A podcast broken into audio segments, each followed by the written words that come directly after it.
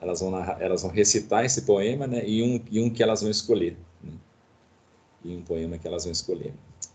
É, semana que a gente coloca a data lá, porque as mães estão vendo que data, é, a Tuane, né, com a, a Aline e a Ana Paula, elas estão vendo qual é a data que elas podem né, conseguir, porque elas vão viajar, né, aí, então que vai ser, não vai ser no dia, viu gente, não vai ser no dia 12 mesmo, porque todo mundo vai estar viajando no dia 12.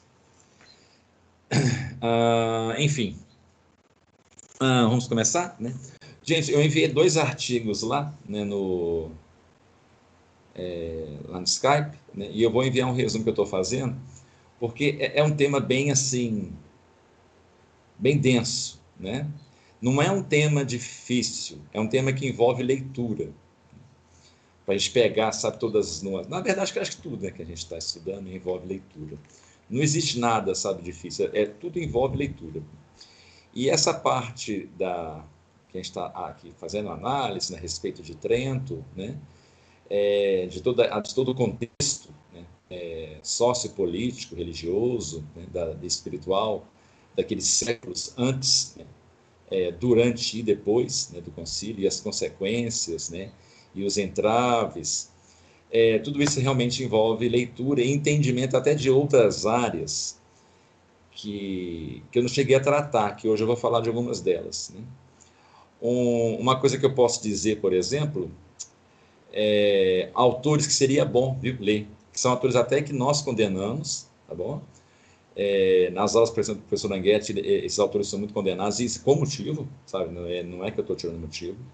Mas se a gente quiser entender assim, é, o mal que foi, né, toda a problemática, a gente, infelizmente, tem que conhecer também esses autores, que são o seguinte: Adam Smith, né, o Adam Smith, e o Edmund Burke.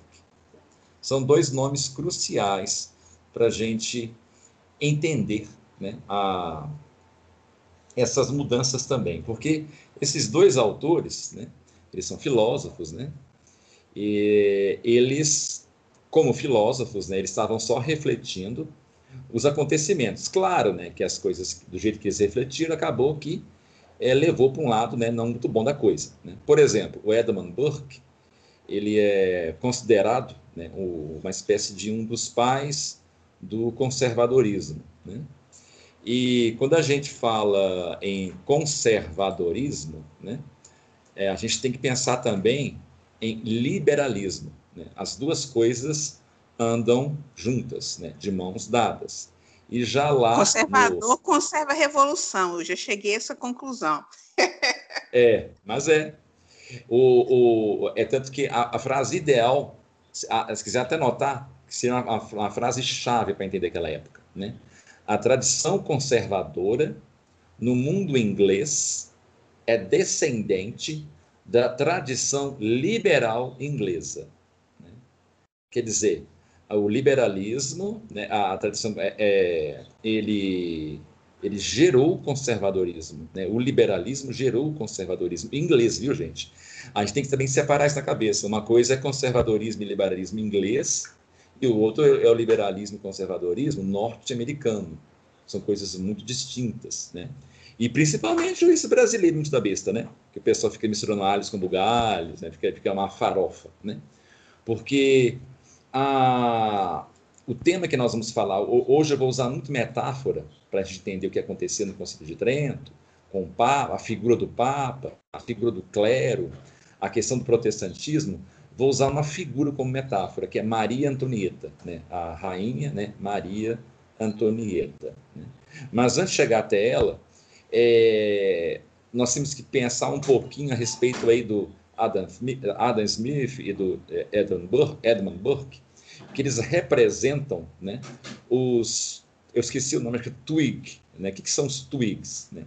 É uma aristocracia né, que eles defendiam a, a conservação, vamos, vamos chamar de conservação mesmo, né? dos valores como tais. Então, eles são céticos. O que, que vem a ser um cético conservador? É aquele que lida tudo com muito cuidado, sabe? Ele desconfia de tudo. Né? Então, é, logicamente, o conservador tem pavor do novo. Né? O novo não é uma coisa muito boa. Por que, que não é bom? Né? Porque se as coisas estão funcionando assim, então para que, que eu vou mexer? Né?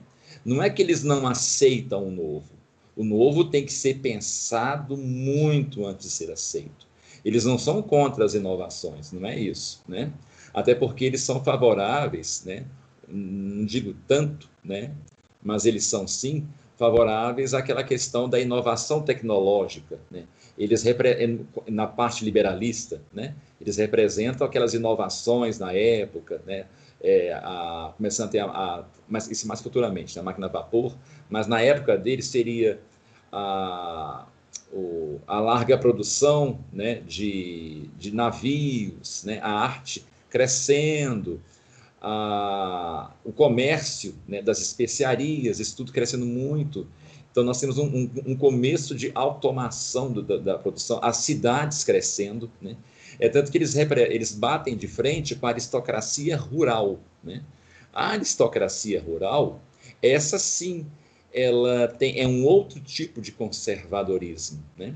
É um conservadorismo mais ligado às tradições é, rurais, no sentido de o status quo como tem que ser mesmo. Tanto que eles são muito mais conservadores do que os conservadores urbanos. Né? Os urbanos, eles querem inovação, mas muito pensada, com zelo. Os rurais, não. Né? Eles não querem. Né? É onde eu quero chegar com isso. É no seguinte ponto. Que, ah, no caso da, das religiões, né? para o conservador e o liberal, né? Elas têm que estar do jeito que elas estão. São instituições milenares. Então, a igreja é uma instituição milenar. A nobreza é uma instituição milenar. As casas da nobreza são instituições milenares. E agora, no ponto final, para poder iniciar meu texto né, aqui, é... e quando eu digo instituição, eu não estou falando só da instituição de pedra, aquela lá, sabe, que está a igreja de Pedro, né, ou, a basílica, é, onde fica a casa paroquial. Não. Eu estou me referindo aos nomes: o bispo, o papa, é, o clérigo, a rainha, o rei. Então, quando a gente fala, por exemplo, Rainha Maria Antonieta, né, a gente nem tem que pensar necessariamente no gênero, vamos assim dizer, na, é, porque é uma rainha, uma mulher. Não. É algo além de uma mulher, né? além de ser rainha é, ela é uma instituição. Né? É tanto que é, esse respeito a essa questão de instituição é que derivou comportamentos que até hoje são muito comuns, mas estão morrendo, infelizmente, que são comportamentos do tipo assim, né? Respeita a sua avó, mas é, nunca é explicado por que, que a gente tem que respeitar a avó, né? Ué, se a gente for tentar é, usar uma, uma, questão de mandamentos, não faz sentido, porque os mandamentos falam dos pais, né? Então, por que eu devo ter que pedir, né, o meu filho a respeitar a avó dele? Não, os dez mandamentos é honrar pai e mãe, não honrar a avó e a avó, né? Então, a parte da religião, a gente pode até forçar a barra e encaixar, tudo bem, não é que eu estou é, tirando essa possibilidade. Mas nós não temos um respaldo direto, a não ser como a exegese. Então, quer dizer, religioso está meio que descartado. Né? Agora, é, sobrou então uma explicação mais política. Né? Que eu já falei isso com vocês né? desde o ensino curso. Né? Nós somos, as sociedades humanas né, são político-religiosas. Né? É o ponto final. Né? Elas ficam, as duas andam juntas. A separação terrível que houve a partir do Renascimento é que gerou todos os nossos problemas. Né? Mas ainda assim nunca andaram separadas. Então, quando fala assim, respeita sua avó, menino, né? O que quer dizer isso? Né? É uma frase que a gente não questiona, né? pelo menos nós, né? A, a, a juventude de hoje já questiona. Né? Por que, que eu tenho que respeitar minha avó? Né? Porque estão perdendo isso muito mais do que nós na época. Nós não sabíamos explicar, mas nós respeitávamos os mais velhos. Né?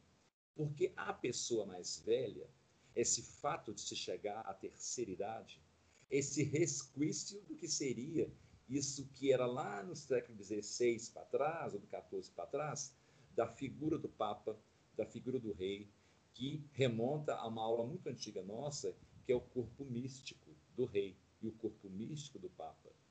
E esses corpos místicos são instituições milenares. Milenares.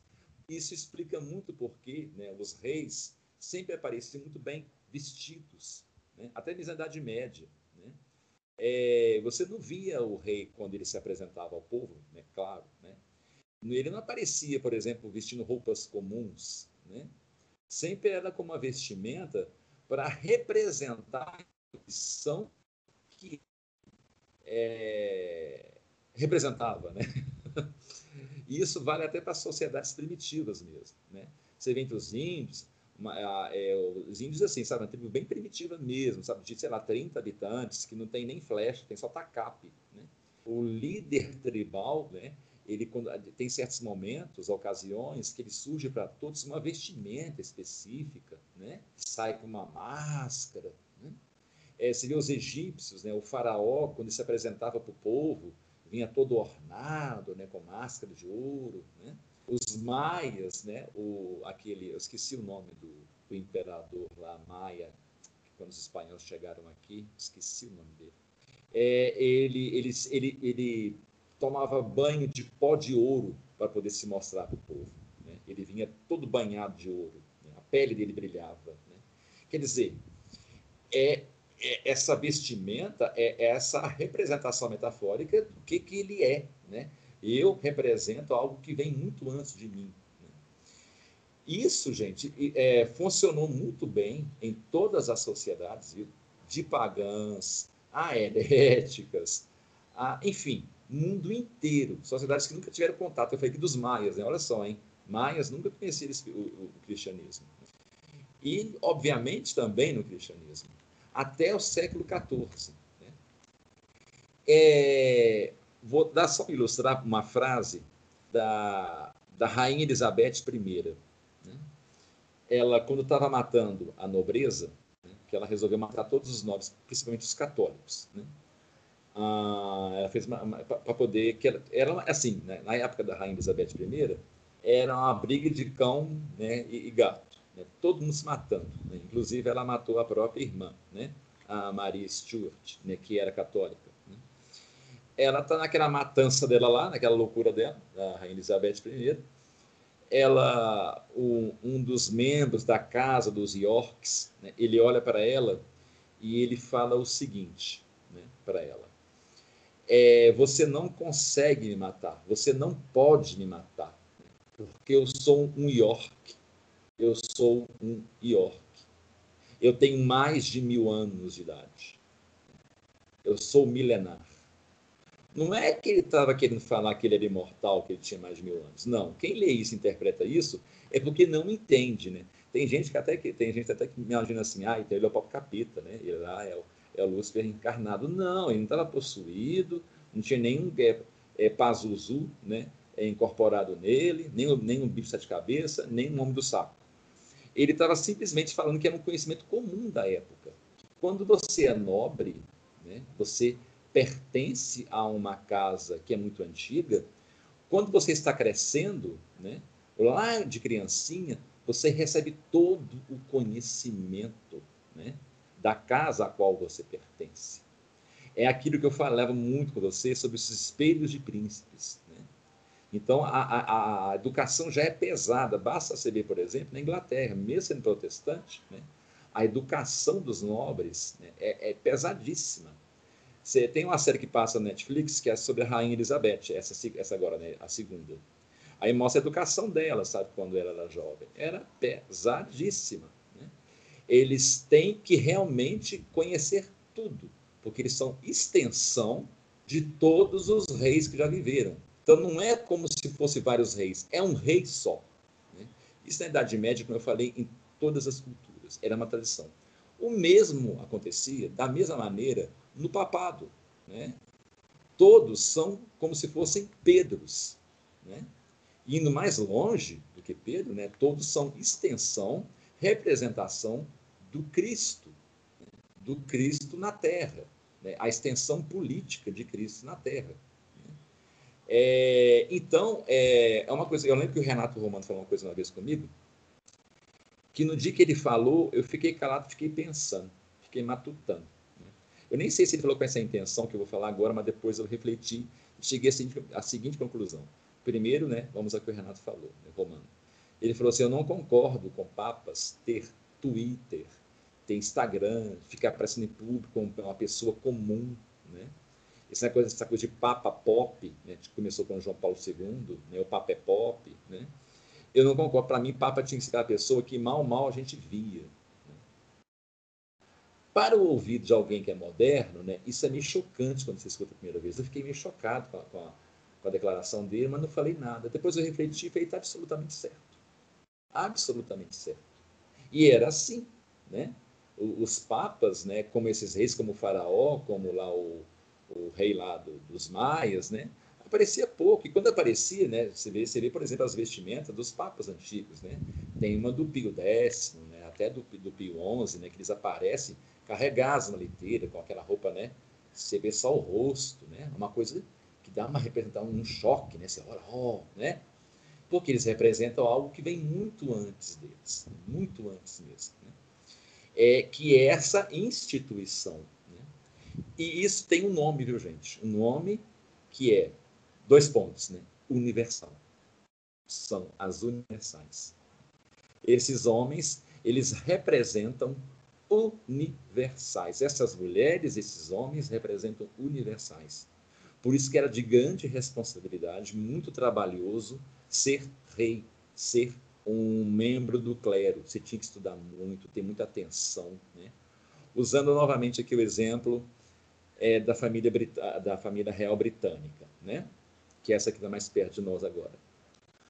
A, o marido da rainha Elizabeth II, né, o príncipe de. Esqueci o nome de quem que ele é, né? é. O marido dela, quando ele era novo, ele queria fazer aula de. Não sei se era de equitação, não sei o que, que é. Era um esporte meio perigoso. O Conselho dos Comuns, né, o, o Conselho dos Comuns e dos Nobres, né, que é representados pelo primeiro-ministro da época, que é o, é, é, é, o Churchill, né, eles não deixaram ele fazer isso. Lhe foi vetado fazer. Por que, que foi vetado? Né? Porque ele não responde por tudo que ele faz. Ele é algo além do que o homem. Ele representa uma instituição. Então, ele não pode morrer por uma irresponsabilidade por um esporte de um jovem. Né? Por isso que tem reis que abdicam. Naquela época, por exemplo, do início do século XX, muito, muito rei se abdicou. Né? Porque não suportava mais, sabe? queria viver, queria ser um bom vivant.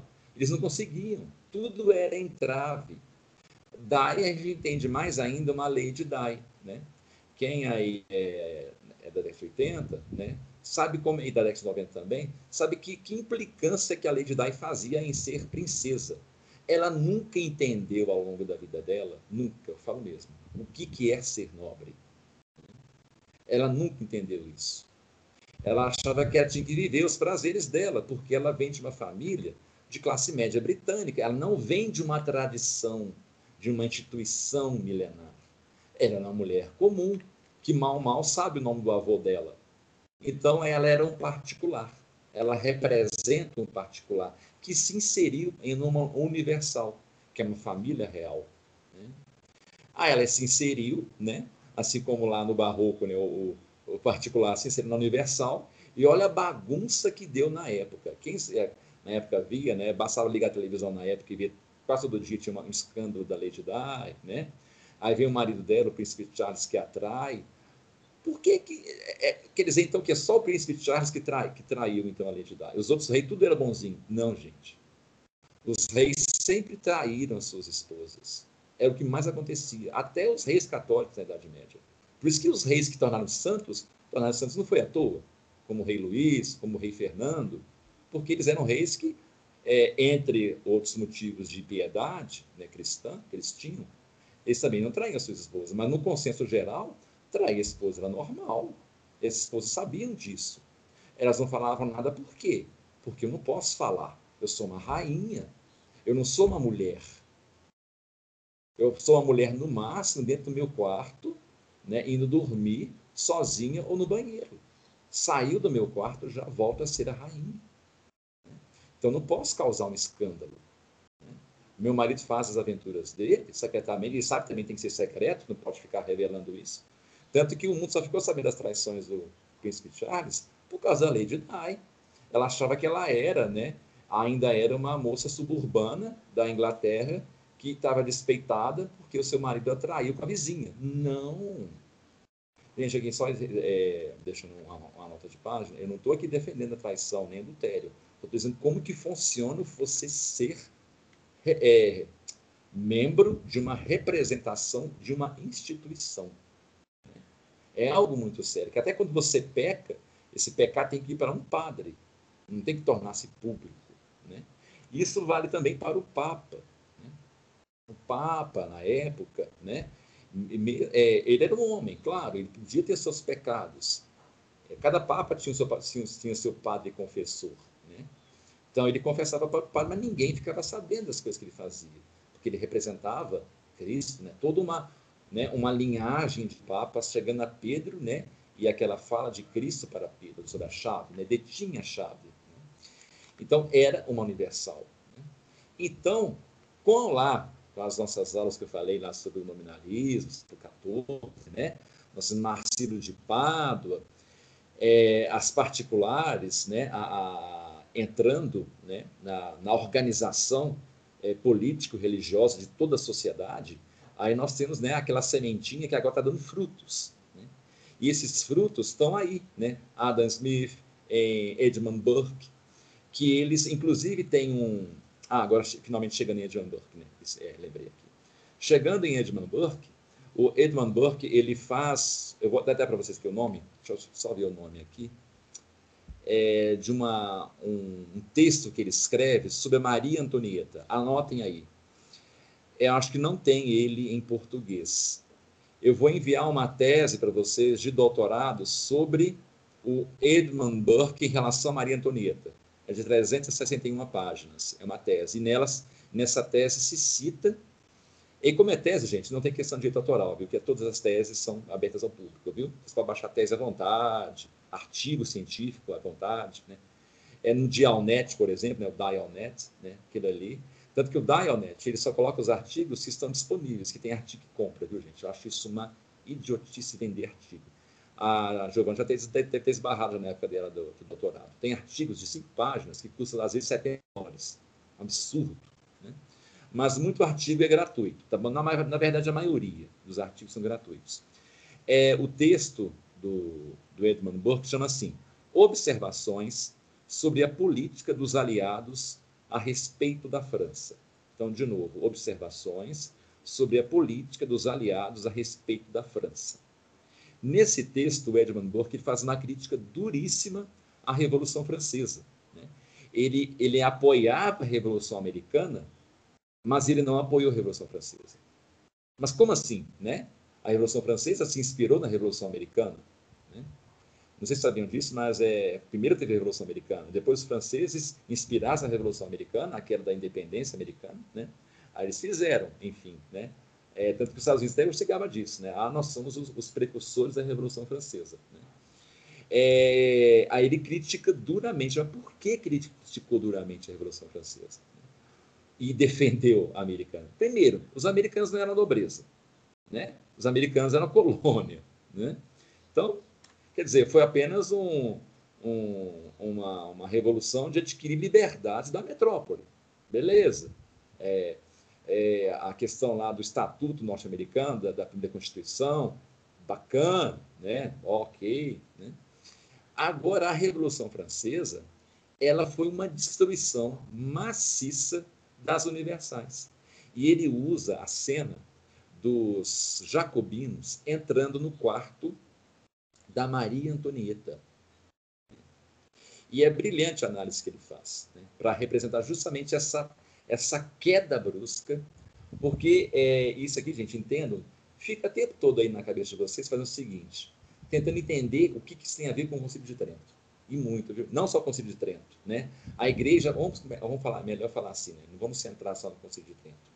Vamos colocar assim, a igreja a partir do século XIV até Trento. Vamos colocar assim, né?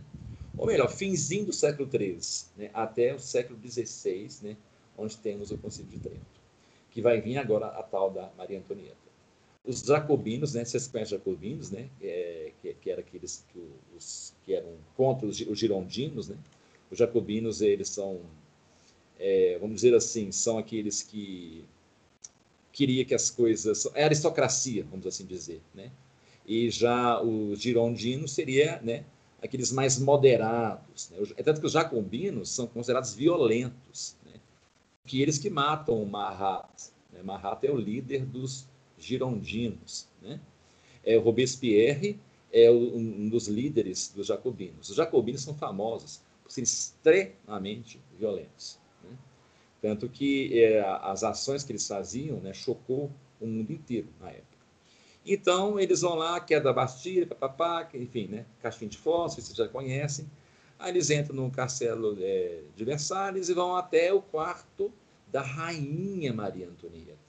Gente, olha o que, que eu falei. Rainha e rei, né? independente do gênero, são instituições. Quem que vocês acham que consegue entrar no quarto de um rei e de uma rainha? Isso era algo semelhante a você entrar nos aposentos pessoais do Papa. Ninguém entrava, ninguém entrava. Eram criados selecionadíssimos, né, que realmente tinham, né? Mas não era qualquer criado. Né? Eram os mais bem treinados, os mais fiéis, os mais leais, né? que entravam lá no quarto. E quando a rainha e o rei permitiam também, né? Falaram assim, pode entrar, né? É o momento onde o rei e a rainha, eles podem ser particular, né? podem ser eles como pessoas. Né? Então era algo assim, era, era de, uma, de uma ruptura, de uma sacralidade milenar. E eles fizeram isso. Então a, a violência, a, o, o rasgo total que os particulares fizeram nas universais é nesse momento.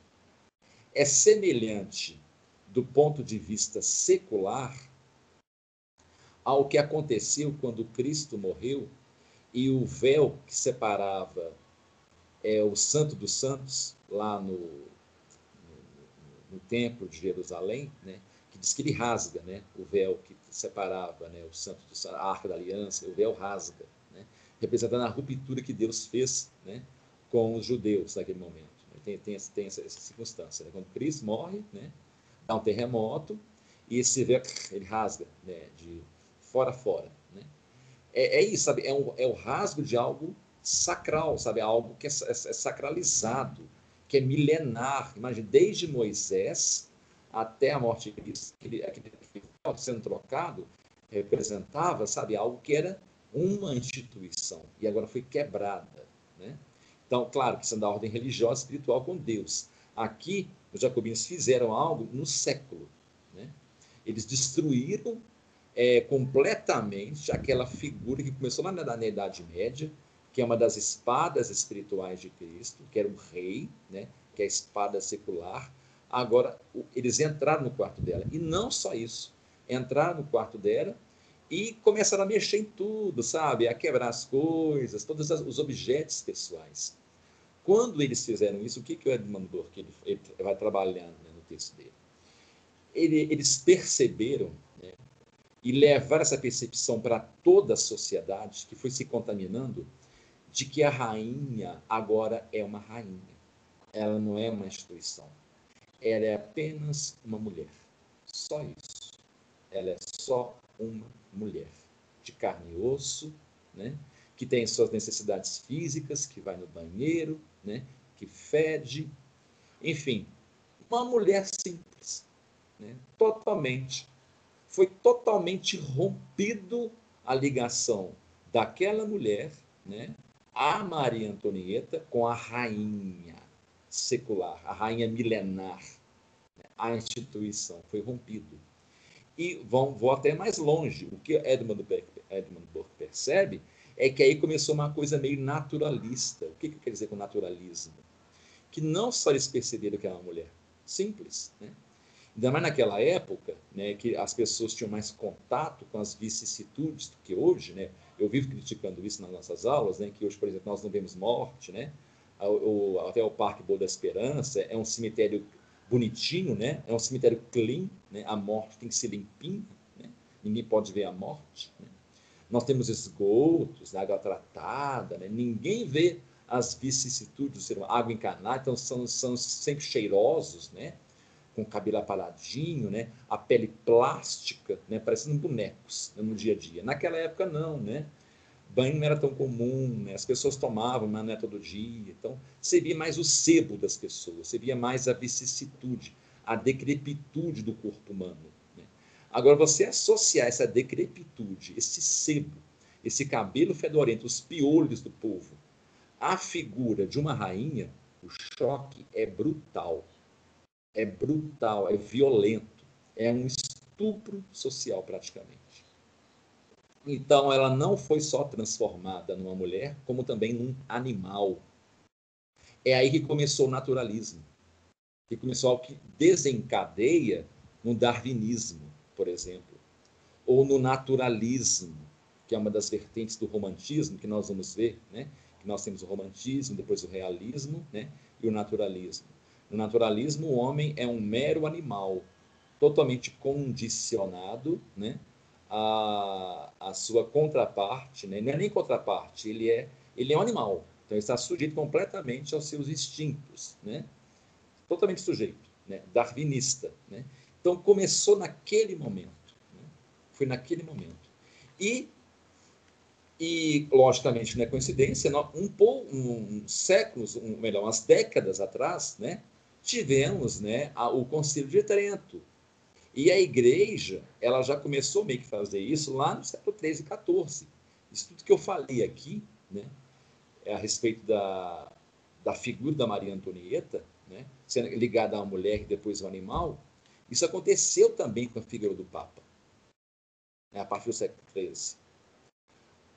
Com algumas diferenças, claro. Né? Quais seriam essas diferenças? Primeiro, que foi a partir das mãos dos próprios papas corruptos, né? como os Borgias, né? é, os papas que tinham esposa, tinham filhos, não sei o que, toda aquela, né? Aquela. É, tem os textos da época, que eu vou falar, quando eu ler o texto aqui, eu vou citar os nomes, né? Tem um que é o João Eck, acho que é isso, né? Mas não é só ele não, gente. Porque o pessoal acha que era só o Lutero que fazia críticas pesadas à igreja. Não. Tinham pessoas muito piedosas dentro da igreja, cardeais, né? Que faziam críticas pesadíssimas à igreja, né? Vide aquele homem lá, que eu sempre esqueço o nome dele, né? que é contemporâneo a São Felipe Neri, que ele não se tornou santo porque ele tinha a língua muito pesada, muito dura, né? ele criticava né? de forma muito incisiva, ele era um colérico, provavelmente. Né? É, o Borromeu, Carlos Borromeu, isso, Carlos Borromeu, né? Ele fazia críticas pesadíssimas, pesadíssimas. O padre Paulo até é, defende né, é, que ele deveria ter virado santo. Né? É, então, assim, tire essa coisa da ideia, da cabeça, de que só Lutero foi o que levantou a voz contra a igreja, sabe? Todo, o resto tudo era, era cego. Não. Sabe? Os cardeais tinham cardeais bons, piedosos, ao longo, desde o século XIII, que já vinham, ó, malhando. Só fala aqui, para com isso, vocês estão demais, tá uma coisa... Principalmente nesse vínculo com o poder secular. A grande crítica está vendo nisso vocês estão se vinculando demais ao poder secular para acabar seduzindo vocês. E aconteceu. Né? Essa concentração do poder secular na mão dos, dos papas, de forma a ponto de querer ficar até por cima dos príncipes, dos reis. É... Isso foi uma discussão de séculos, viu, gente? Nunca teve uma, uma conclusão. Mas a gente até falou, chegou a falar sobre isso, né? que vem da ideia do século XI. Né? com o Papa Gelásio I. Né? Então, foi né, uma, uma discussão muito antiga. Até que ponto né, é, uma esfera tem que invadir a outra? Mas já no século XIII e XIV, o Papa, ele praticamente ele estava é, colocando grilhões nas mãos e nos pés da nobreza. A nobreza estava desagradada com isso. Né? Então, eles detinham um poder violentíssimo, principalmente em Roma. Eles eram todos poder, poderosos mesmo. Né? Só que quando você se envolve demais com a política, né, naquela época, é fato que a corrupção vai chegar até você. A política é antes mesmo de Maquiavel, já a partir do século XIII, ela começou a ficar muito complexa. Né? Aquela coisa de entrega, é, troca de favores, né? corrupção, né? o tal do mole. O Brasil não inovou em nada. O Brasil só piorou algo que já acontecia naquela época. Né? A questão da troca de favores. Por isso que eu falo até hoje, político para mim, ele para ser honesto, piedoso, no mínimo ele tem que ser alcoviteiro. É, é a exigência mínima para ser um político e conciliar com o catolicismo. Sabe? Ele tem que ser, no mínimo, coviteiro. Porque se ele querer ser extremamente bonzinho, né? ah, eu vou né, denunciar tudo, um, ou ele morre, dois, ou ele sai de lá. Não tem como, não tem como. Impossível. Isso na época aconteceu também, né? já começou lá. Né? Então, começou com o Papa. Agora, o papel do Lutero nisso tudo, ele é semelhante aos jacobinos. O, o, o Lutero é essa figura que entra no quarto do Papa, que abre aquela porta onde o Papa dorme, onde o Papa ele pode ser naquele momento sozinho, seus aposentos, né? voltar a ser a figura, o particular, né? com suas orações, com seu padre confessor, é, semelhantemente né? a, ao caso que eu falei aqui do Andrew Burke falando da Maria Antonieta. Né? Então, o Lutero que tem isso. Então, a, a, um, um, entre os vários crimes né, que o Lutero fez, ele, o Lutero, representa os jacobinos, a Revolução Francesa, né, dentro da igreja. Porque o Lutero, a gente tem a mania de achar, quando Lutero começou a, revolta protestante, né, naquele momento já, já existia igreja protestante. Né, ele já era uma coisa separada, né? ele já não era um monge dominicano, não tinha nada a ver com a igreja. Não, gente. Inclusive tinha um nome, deixa eu ver se eu acho ele aqui, que é um. Eu vou ver se eu acho aqui, pera lá. Um nome muito importante que eu não posso esquecer. Deixa eu só ver aqui. Eu deixei ele aqui. Só um minuto. Uhum. Aqui, Tomás Caetano. Isso, Tomás Caetano. Esse Tomás Caetano, né, ele tentou fazer com que Lutero voltasse atrás nas coisas que ele estava fazendo. Né? O Tomás Caetano é, é, é a famosa turma do deixa disso. Sabe a turma do deixa disso? Tem a turma do, do que fala, bota para quebrar, né? Vão lá, né? Isso mesmo, briga. Tem a turma do. É, que é do. A turma do deixa disso. Né? O, Tom, o Tomás Caetano ele pertencia à turma do deixa disso. Ele tinha uma, uma relação muito diplomática né, com o Lutero. Inclusive, eu citei ele na aula passada, ele, ele faz um debate com o Lutero de três semanas, né? muito respeitoso. Né?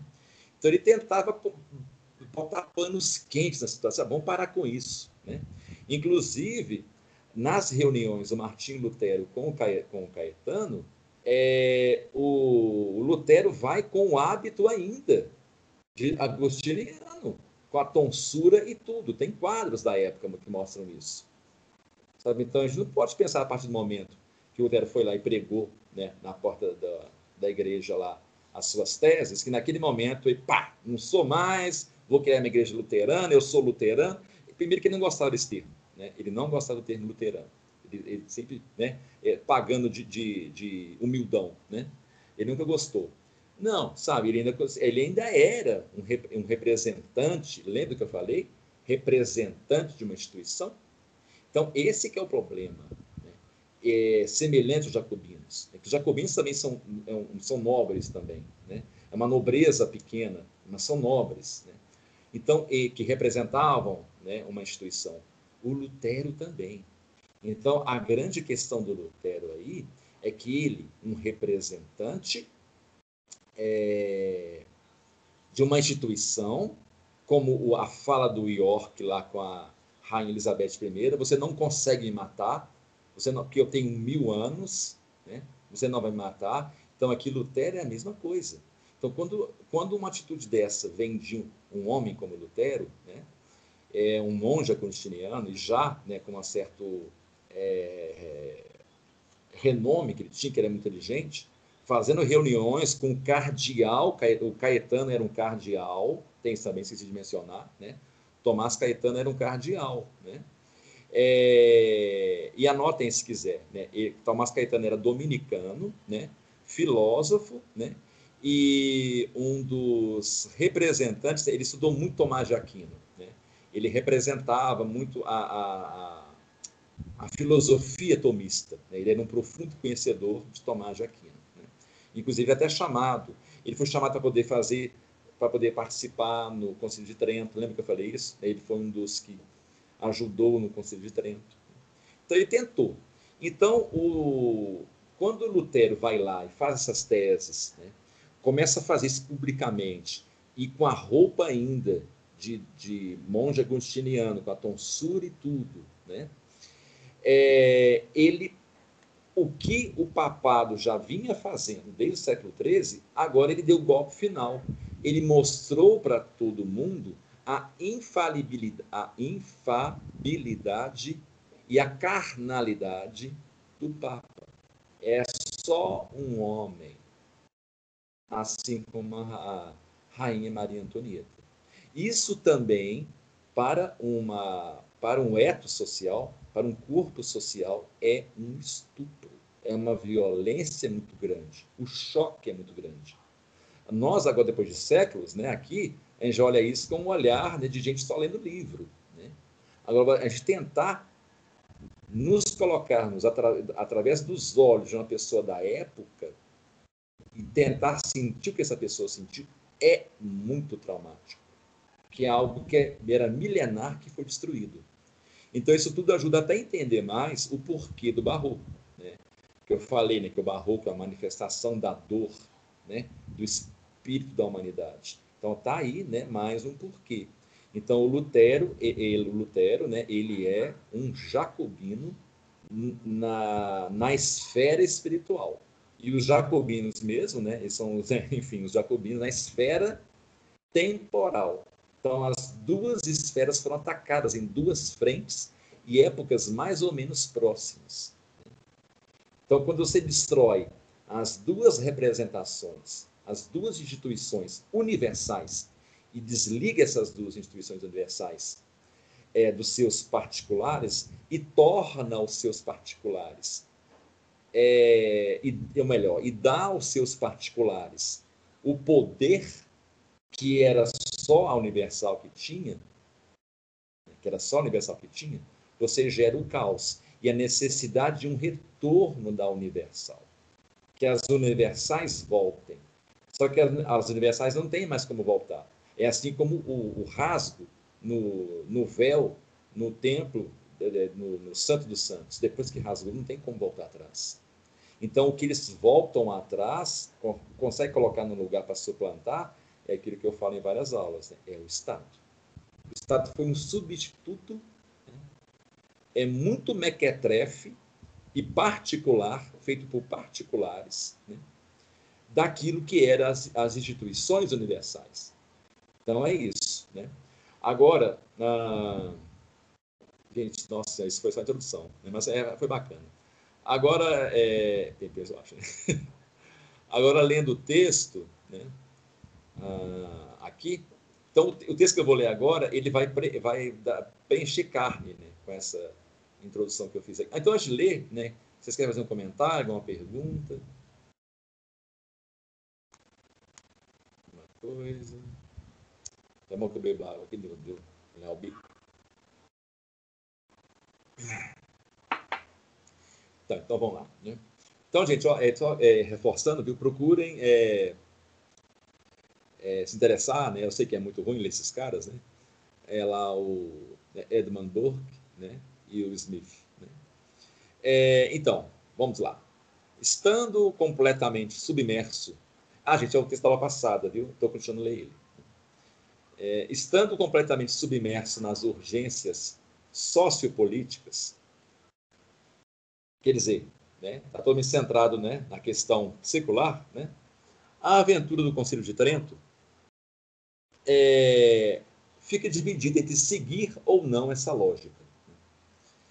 Na verdade, há urgência, porque após os primeiros anos do pontificado de Paulo III, dois terços da Europa negaram a autoridade romana, quer dizer, a autoridade do Papa. Isso lá por causa do estudo que eu falei, né? O Lutero mostrando para todos né, que era só um homem que não, não veio castigo nenhum para ele dos céus, né? ele não morreu fumegante, numa coluna de fogo, no, enfim, né? nada. Ele, ele desafiou todo o poder infalível de Roma e nada aconteceu com ele. É, Tornou-se evidente. Ah, isso que eu falei aqui é, é, mesmo, gente. Muita gente esperava que alguma coisa acontecesse com Lutero. Né? Sei lá, uma, uma pilha de fogo, não sei o quê. Porque o desafio que Lutero fez não se compara a nenhum herege da Idade Média. Porque os hereges da Idade Média, eles queriam introduzir a doutrina deles dentro da igreja. Agora, o que o Lutero fez foi mil vezes pior. Apesar que Lutero ele usa algumas doutrinas heréticas né, medievais, ele não inovou em nada, mas ele inova quando ele faz os seguintes pontos. Vamos lá. Quando ele desliga é, o poder do Papa e liga esse poder do Papa, essa instituição, me lembrem, a instituição, liga, religa o poder da instituição do papado à, à questão das escrituras, número um, e da fé, que pertence a cada um de nós. Todos nós temos essa fé. Então, ele liga esse poder que estava totalmente centralizado em Roma, no papado, na instituição secular, milenar, né? e liga a cada um dos homens. E quando falo cada um dos homens, obviamente, nós estamos aqui falando de que? Particulares. Né? É algo totalmente ligado ao nominalismo. E quando ele faz isso, ele fala que esse poder também o Papa tem, assim como qualquer homem, assim como o homem é só um Papa. Então é isso. Né? É essa que é a grande, vamos dizer assim, a grande inovação que, apesar que isso também foi medido por outros, né, é, que estavam antes dele, mas nenhum desses outros que veio antes do, do, do Lutero, né, eles tornaram isso público. Eram textos que eles escreviam, corria dentro do Vaticano mesmo com os cardeais, não. O Lutero vai em praça pública, pega as teses, prega na porta, né, para todo mundo ler aquilo ali, fala em voz alta. Né, era um encrenqueiro, sabe? Ele era um encrenqueiro. Ele saiu com a boca no trombone, desafiando Deus e mundo. Né, e com proteção dos príncipes alemães. Aí pronto, né? As pessoas já, já estavam questionando é, porque a, a, né, sociedades da época, gente, desde o século XIII, né, eles, é, falando no português rasgado, sem fíbulas intelectuais, a sociedade no geral, desde o povo né, até a nobreza, claro que eu não estou aqui mencionando a questão de é, idiosincrasias, ah, não, mas pessoa tal gostava da igreja, o São Felipe Neri gostava, sim, claro, sempre tem. Eu digo como é social, a instituição sociedade. Né? Essa instituição sociedade, desde o do povo até né, os nobres, estavam de saco cheio da igreja. No português rasgado é assim. Eles toleravam a igreja por medo.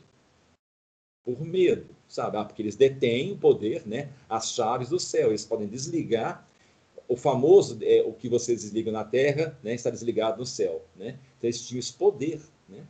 Então, esse poder é muito poderoso. Né? É, é, o maior de todos os poderes. Agora, Lutero vai lá e fala: não, eles não têm poder de fazer nada disso. Isso é pura balela, conversa fiada. E eu estou falando isso apontando ele na cara do Papa. Inclusive, peguei aqui a carta que ele me fez de comunhão, estou rasgando ela, ó. Caguei para isso. Gente, isso, isso é impacto muito poderoso. Se você tivesse feito isso no século XI, o povo ia linchar ele. Credibilidade. Os, os papas, eles não estavam rasgando o véu. Os papas do século XI, né, o papado, eles eram realmente espirituais. Estava ligado à questão espiritual. Tinha alguns problemas, claro, sempre teve, né? Quem não teve problema nesse mundo, né? Na história. Mas eles estavam mais voltados para a esfera dele, a esfera espiritual, sabe? Eram piedosos, sabe? tinha toda uma questão espiritual. Então, a... até bom mencionar isso, eu fazer um adendo, gente, que é o seguinte, né? Inclusive, eu estou com um texto aqui, deixa eu ver se eu acho ele. Não, estou achando ele que é a respeito de argumentos, os tipos de argumentos falaciosos. Né? Existe um argumento falacioso que ganhou muito poder a partir do século XIV, que vai explicar que eu tô aqui, aonde eu estou indo chegar. Que é o argumento ad hominem. Quem nunca ouviu falar isso? Né? Em redes, o povo do Facebook adora né, usar esse termo. Né? Virou uma espécie de chavão facebookiano, né? o argumentum ad hominem. Né? Então, enfim, né, como todo mundo conhece, devido a maldição facebookiana, mas só que ele é muito mais complexo do que né, é, intriguinhas Facebook. Esse argumento ad hominem está vinculado à questão do nominalismo. Então, o que acontece? Tem uma parte do argumento ad hominem que pouca gente conhece ele. Que a maioria das pessoas conhece o argumento ad hominem como atacar a pessoa em vez da ideia. É, esse que é o senso comum. Existe um outro lado do argumento ad hominem, que é o seguinte, e que as pessoas usam muito, viu? Até nós já usamos, eu já usei, né?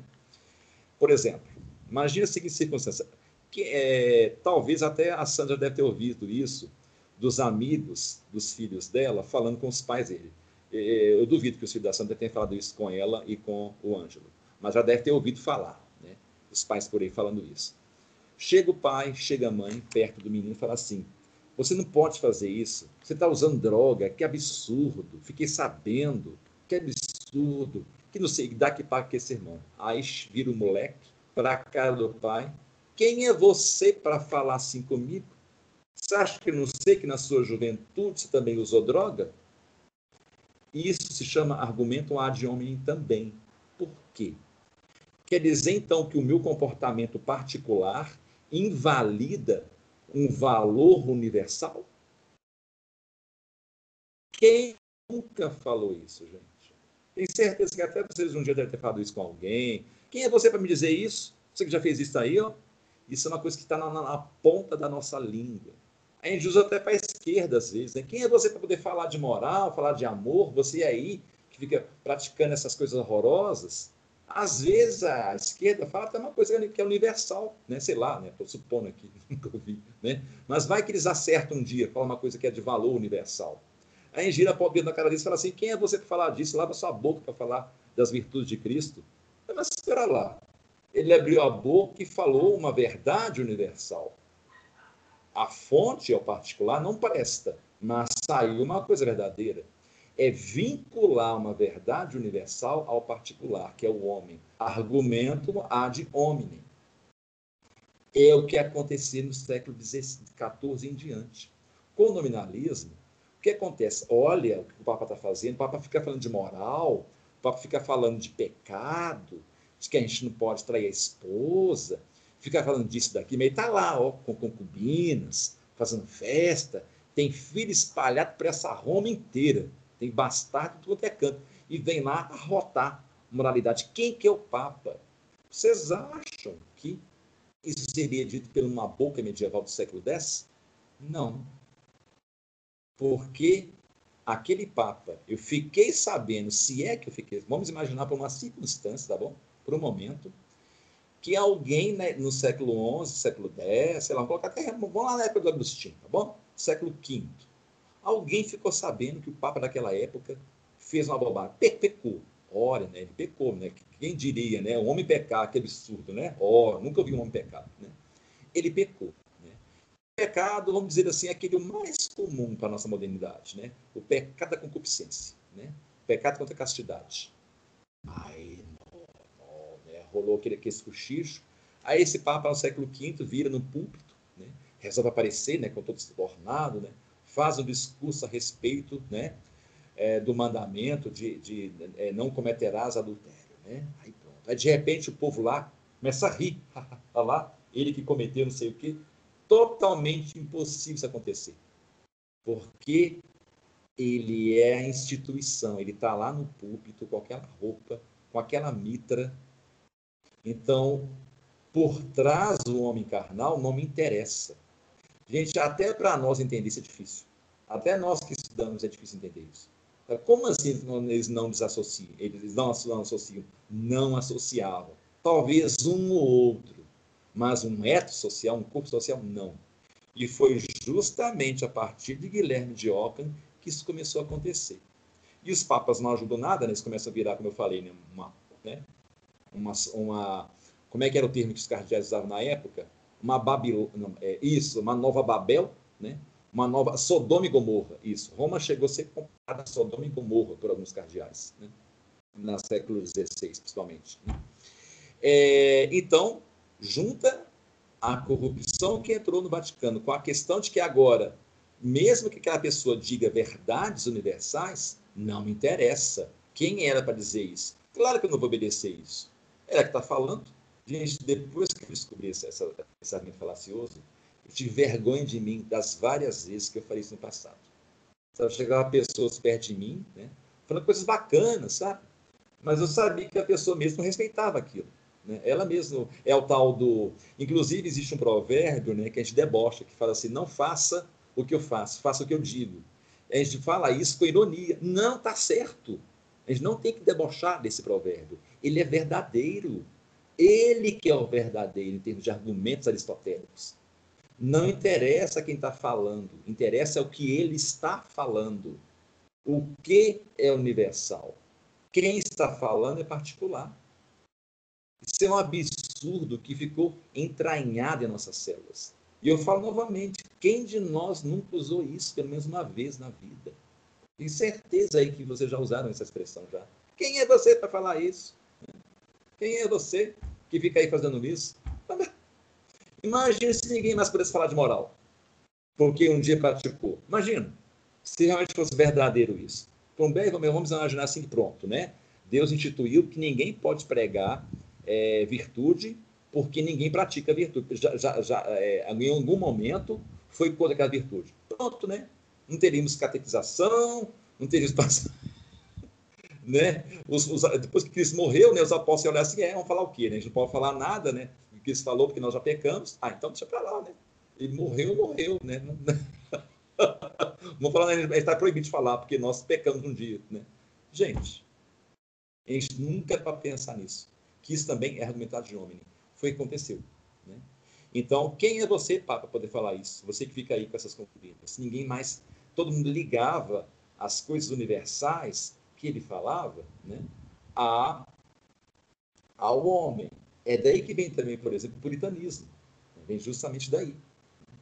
Ele está associado a isso. Né? Porque se agora eu tenho que observar a pessoa que fala também, não só o que ela fala, né? então eu não vou aceitar né, o pastor ou aquela família muito piedosa né, pertencer né, a um conjunto de valores. Né? Não, não vamos mais chamar para o nosso chás das cinco aquela família, porque aquela família, você ficou sabendo, eles fizeram isso, que absurdo, né? Aí depois ficou lá falando de valores, não sei o que, PP. Aí já aquela paranoia. É mais uma coisa que só ajuda na paranoia. É você vincular uma universal, que é, universal sempre é coisa boa, né? Você lembra disso, né? Ao particular. Então, esse é mais um elemento nefasto na sociedade. E um deles foi esse. Eu, gente, eu falo que eu vou ler texto, nunca leio, né? Deixa eu continuar aqui. É, tá? Tornou-se evidente que a posição de espera e estatismo dos papas Médici, né? Leão X e Clemente VII, né? É, gente, maioria desses papas que eu falei aqui, enfim, deixa para deixa vocês mesmos pesquisarem o nome desses papas, vocês vão ver o que, que eles fizeram em termos de particulares, né? é, deve ser abandonada. Mas não está claro para a hierarquia romana que um concílio constitua a resposta apropriada à pregação ativa e às publicações, pelo qual Martim Lutero continuava a convencer e dar às suas teses uma autoridade, uma autoridade que era até então inesperada. Diante da dissidência e mais tarde diante da rebelião, Roma se limitou a condenar seus escritos do, do, do Lutero, né? excluí-lo e reiterar os elementos do dogma. Essa atitude defensiva apenas norteia a política papal até a Contra-Reforma. Né?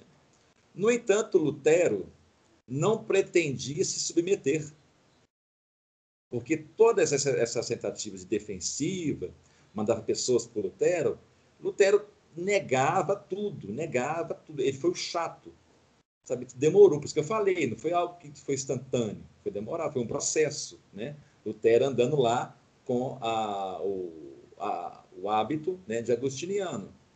No final de seu confronto com é, o Caetano, né, o nome dele é Tommaso de Vio, em 1518, ele se recusou a se retratar. Então ficaram três semanas lá discutindo né, com o Caetano. Aí ele vira para o cardeal Caetano: não, não vou pedir desculpas, não vou me retratar. É isso mesmo e pronto. Né? Irredutível, né? teimoso. Ele repete sua, a mesma recusa perante Johannes Eck, João de Eck, que é outro nome também da igreja, que eu já mencionei né, a respeito do Conselho de Trento, né? em Leipzig, em Leipzig, na Alemanha, né? em 1519. E depois, em 1520, é, no apelo de Martinho Lutero ao concílio, que constitui sua resposta à bula de excomunhão, a Exurge Domini, quando ele foi, né, aí sim que ele foi excomungado. Então, olha a quantidade de tempo que demorou. Né? Então, nós temos aqui desde antes de 1500, 1515 até 1520, mais ou menos cinco anos aí, a igreja convivendo com Lutero, ainda pertencente a ela, e ele sendo uma é, representante de uma instituição, como eu falei, né? um York, né? uma coisa milenar. Né?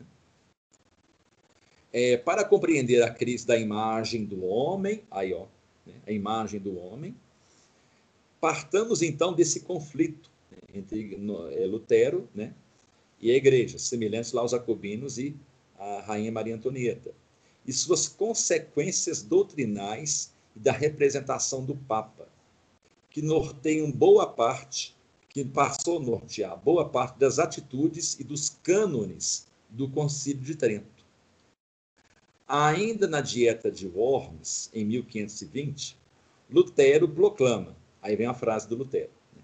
não posso nem quero retratar, porque não é seguro nem sincero agir contra a minha própria consciência atribuindo tudo à consciência particular. Que Deus venha em meu auxílio. Amém. Essa é a fala do Lutero. Ao que o oficial do Vaticano responde: Largue sua consciência, irmão Martim. A única coisa que não é perigosa é a submissão à autoridade estabelecida. Né? Quer dizer, você tem que se submeter à autoridade estabelecida, porque não se submeter, aí sim seria perigoso é, nessa relação de forças, nenhum dos dois interlocutores é, ainda tinha o suporte teórico para validar a proposição de um lado e de outro. Que a igreja falava, peço desculpas, Lutero, não por causa disso. Que, mas ninguém ainda tinha um, um, um cabedal teórico para falar por quê.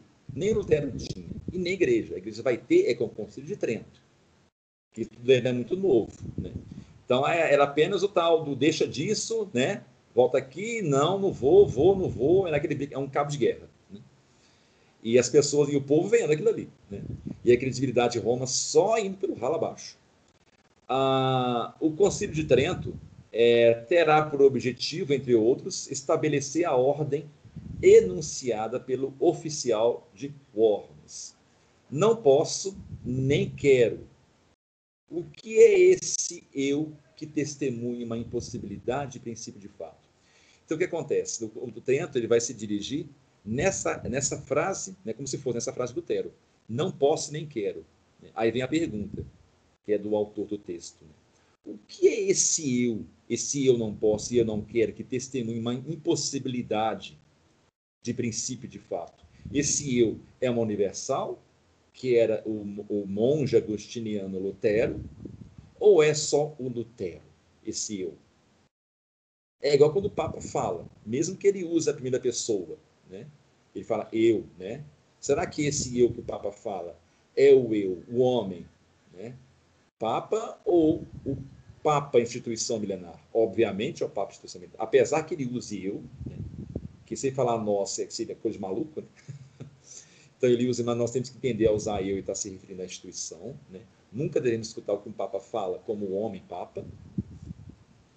Por isso que às vezes quando eu, eu é, quando eu lanço alguma crítica né, a respeito, por exemplo, do Papa Francisco, né, que é das coisas que ele fala, né, eu sempre costumo dizer assim, né, é, eu já falei isso, é o, como é que chama o, o Papa Francisco, o nome mesmo, é nome dele é o Ben, ben, ben Benoglio, né? Fala assim, ah, o Benoglio, né, falou é, essa bobagem.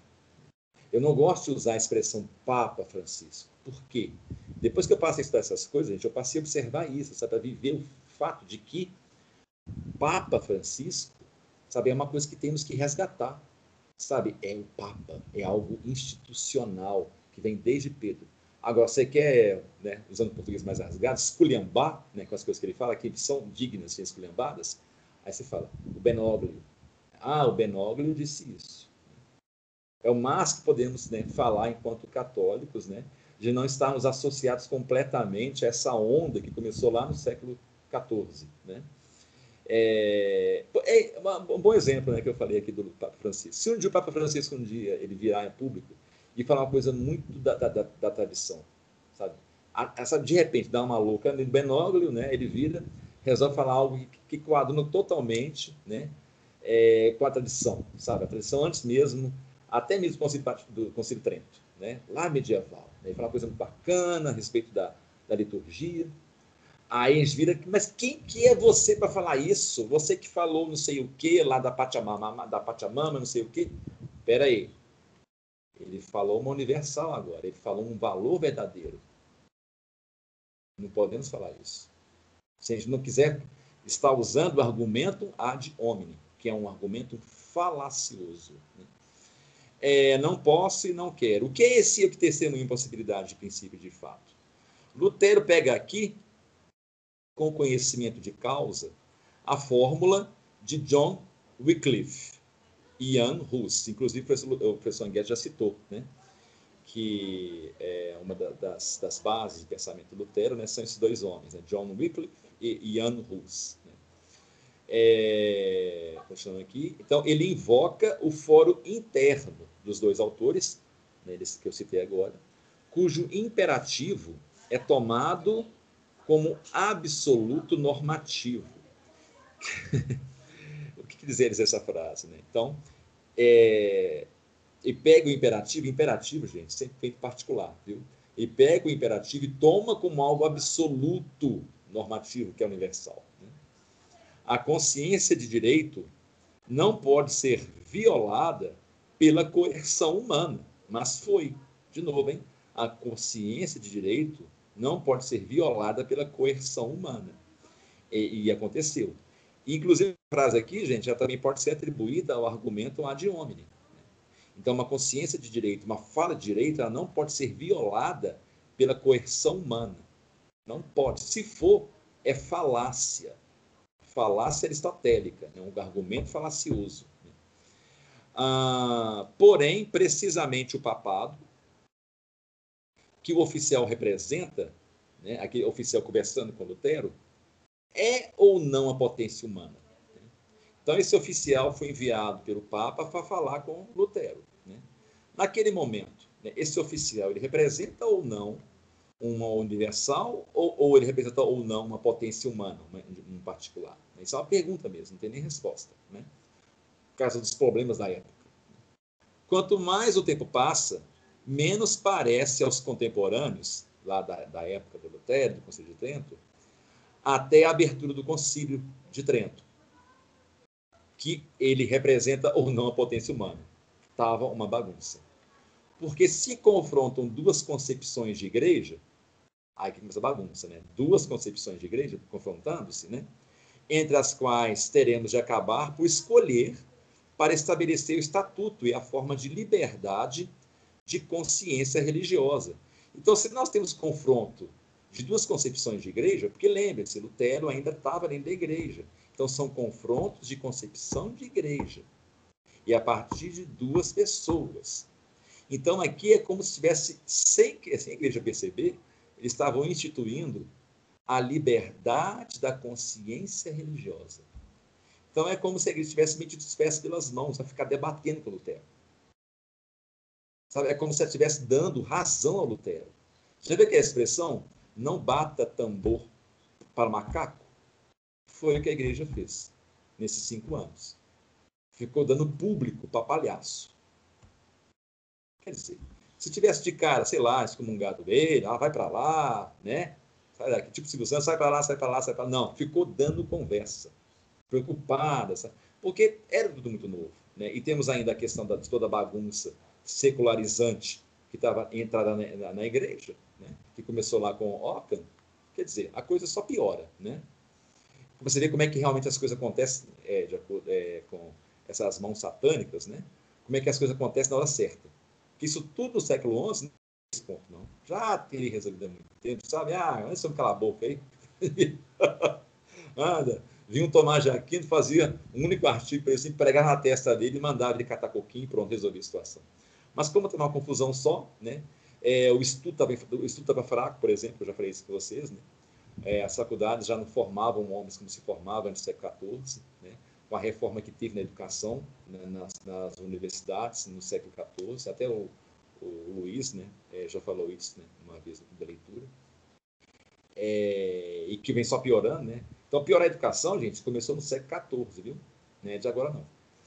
Uma crise semelhante afetará a concepção do Estado no século XVIII. Então, olha só, hein? Uma crise, essa crise aqui, de forma semelhante, acontece também no Estado no século XVIII. Né? É que nós estamos falando de quê, século XVIII? Nós estamos falando lá, né? É, do contexto lá da Revolução Americana, da Revolução Francesa, do pós-Revolução Francesa, Napoleão Bonaparte, enfim, toda aquela marafunda e o nascimento do Estado. Então é isso. Que levará a várias elaborações que, sobre a liberdade de consciência civil. Então, tudo isso que está acontecendo desencadeou na concepção do Estado do século XVIII, que leva a elaborações sobre a tal da liberdade da consciência. Está lá no bate-boca entre Lutero e esses homens da igreja, batendo pau a palhaço. Por sua vez, o oficial identifica né, a autoridade estabelecida com a hierarquia romana como uma instituição sagrada e, ao mesmo tempo, reconhece a autoridade do Lutero, porque o está escutando.